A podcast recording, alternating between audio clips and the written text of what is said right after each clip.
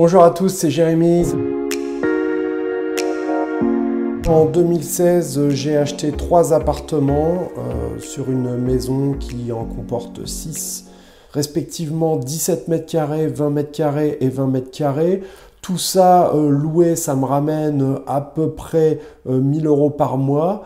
On est ici dans un de mes appartements meublés. Il est situé à Arras. Arras, c'est une ville du Nord-Pas-de-Calais. C'est une ville importante. Elle est étudiante. On est à 10 minutes d'une gare. Quand j'ai acheté ces appartements, ils étaient dans un état qui était abominable.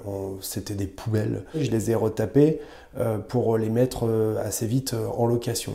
Alors, Personnellement, j'ai pas envie de m'embêter avec les locataires, donc je délègue ça auprès d'agences spécialisées. Je prends toujours une assurance loyer impayé. Je pense que c'est encore le bon moment pour revendre et puis euh, profiter de la plus-value.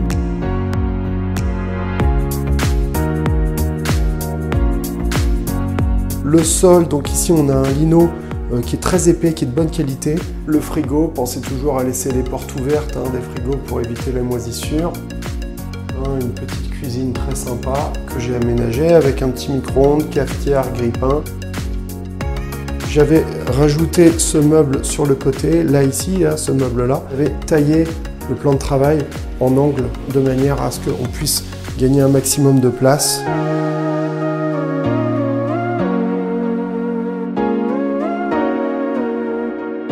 Ici, la cuisine puis on avait ici la petite euh, kitchenette euh, qui était déjà installée, sur lequel j'avais également changé le meuble euh, principal parce qu'il était pourri, le frigo était d'origine, les plaques ici au-dessus c'est d'origine, la robinetterie ici a changé également. Un placard, ça c'est du brico dépôt, ça coûte rien franchement. Et ça aussi, les barres ici, j'aime bien mettre ça pour disposer des choses s'il y a besoin. Ça aurait pu se mettre éventuellement au-dessus de la porte aussi. Ça se vend chez Ikea, vous voyez. Petite cafetière, ça c'est des cafetières à 20 balles, modèle de base, il euh, n'y a rien de plus simple. La salle de bain, ici, j'ai disposé un petit meuble sous vasque. Alors normalement c'était un meuble qui était euh, censé être suspendu. J'ai rajouté quand même deux pieds avec un robinet neuf. J'ai taillé une petite planche en bois que j'ai disposée pour faire une espèce de petite étagère. Ça, le petit miroir, ça fait toujours plaisir si c'est des filles euh, qui, qui louent pour pouvoir se maquiller.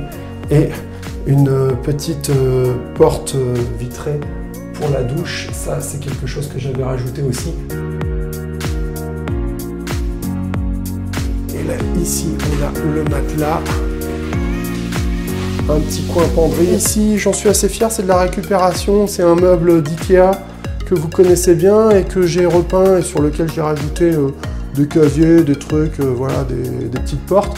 Et puis j'avais rajouté ça ici, une planche en pin que j'avais juste simplement euh, laissé brute comme ça. Je trouvais que ça faisait assez joli. Et puis euh, voilà, c'était un meuble Ikea euh, récupéré. il m'avait coûté que rien du tout. C'était un copain qui déménageait et qui souhaitait s'en séparer. Donc ça faisait un truc assez agréable.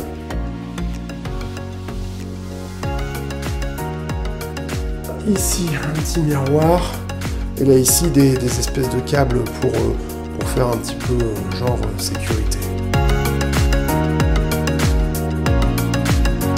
Et vous voyez le avant-après, les photos d'avant, c'était quand même assez immonde. La première erreur que j'ai faite, je tiens à le dire, euh, c'est que j'ai mis du cash euh, dedans. J'ai mis beaucoup de cash pour arriver à être sûr de gagner beaucoup d'argent tout de suite. Bon, quand je dis beaucoup de cash, c'est que sur 90 000, j'ai apporté à peu près 30 000 euros. C'est une erreur de mettre trop de cash et l'idéal sur ce type d'investissement, c'est de ne mettre rien. C'est-à-dire que aujourd'hui, on est dans un contexte où les banques peuvent tout à fait vous prêter les frais euh, du, bien, les frais de notaire, les frais d'agence, plus euh, les frais euh, qui vont être liés à la rénovation. Donc vous pouvez faire des emprunts à, à, même plus de 110%, c'est incroyable. Profitez-en parce que là, ça vaut vraiment le coup. Mis bout à bout, tous les intermédiaires qui viennent s'intercaler ont partiellement plombé ma rentabilité. C'est-à-dire que euh, l'autre propriétaire euh, de l'immeuble a tenu absolument à ce qu'on ne travaille plus en syndic euh, bénévole, mais à ce qu'on passe par un syndic professionnel. Donc ça, il a fallu le trouver, il a fallu le payer. Deuxièmement, la personne qui a été chargée de faire la maintenance de l'immeuble pas toujours été compétente, n'a pas toujours été réactive, ça a des travaux qui eux-mêmes ont plombé la rentabilité. Alors vous me direz, oui, mais les travaux, tout ça, on déduit, et surtout avec le statut LMNP, c'est très intéressant. C'est vrai, c'est très intéressant et on peut déduire de, ces impôts. Voilà. Néanmoins, bon, je préfère ne pas avoir de travaux et avoir rien à faire, c'est encore mieux. Troisio, c'est une vieille baraque et sur les vieilles maisons, il y a toujours des trucs à faire et il peut y avoir des trucs importants à anticiper. Problème de toiture, on est dans le nord, il y a de plus en plus de tempêtes et ça peut être de plus en plus violent. Ça veut dire des tuiles qui bougent, des infiltrations, etc. La façade qui est en mauvais état, il va falloir euh, anticiper un ravalement de façade, j'ai pas envie de m'y coller. Voilà, vous avez compris un petit peu le contexte qui fait qu'aujourd'hui, J'essaye, euh, enfin c'est pas que j'essaye, c'est que j'ai réussi puisque je, les ai euh, revendus. Là, on va signer le compromis très bientôt et la vente aura lieu par la suite. Donc à revendre les investissements sur lesquels j'avais apporté du cash, sortir mon cash, l'investir sur d'autres biens, d'autres projets qui vont euh, m'apporter au moins autant de rentabilité, mais sans les problèmes. Et puis, bah, et puis voilà, parce qu'au fond, qu'est-ce qui est important? C'est d'être le riche du cimetière ou c'est d'avoir du temps pour passer avec vos proches, avec ceux que vous aimez. Moi, aujourd'hui, j'ai fait le point et je pense que voilà, j'arrive à un moment de ma vie où j'ai plus forcément envie de courir après la rentabilité, la rentabilité, mais j'ai aussi envie peut-être de réduire un petit peu cette rentabilité, mais d'avoir plus de temps pour euh, être avec euh, mes proches et ceux que j'aime. Prenons un cas idéal. On va faire du Airbnb. Mettons que j'achète un appartement dans une grande ville, je le fais super propre, d'accord? Je le meuble avec des meubles super euh, chers, enfin super chers de très très haute qualité, donc ça va attirer facilement, il va être très beau. Il va falloir gérer les entrées, les sorties, c'est un boulot monstre, c'est un travail à plein temps. Alors si vous y tenez et que vous ne faites que ça, franchement, allez-y, foncez, ça peut être super intéressant, il y a des super coups à faire. Mais si vous êtes, euh, si vous êtes encore occupé par une activité professionnelle, ce qui est encore mon cas, ou si vous n'êtes pas à 100% disponible pour la gestion euh, de, ces biens-là, alors il va falloir que vous passiez par ce que j'appelle des middlemen, c'est-à-dire des intermédiaires qui vont euh, travailler pour vous, mais qui vont se rémunérer. Entre nous, une agence qui s'occupe de gérer du Airbnb, en général, hein, euh, de ce que j'ai trouvé, on est entre 20 et 25% de vos bénéfices. Donc en gros, votre rentabilité, elle est, euh, est killée. Dans le meilleur des cas, vous allez juste rembourser le bien. L'autre erreur que j'ai faite euh, dans ces investissements, c'est que j'ai fait les travaux de rénovation par moi-même. J'ai tout fait moi-même. J'en ai fait des beaux petits appartements très agréables, des petits cocons très confortables dans lesquels on a envie bah, de se poser.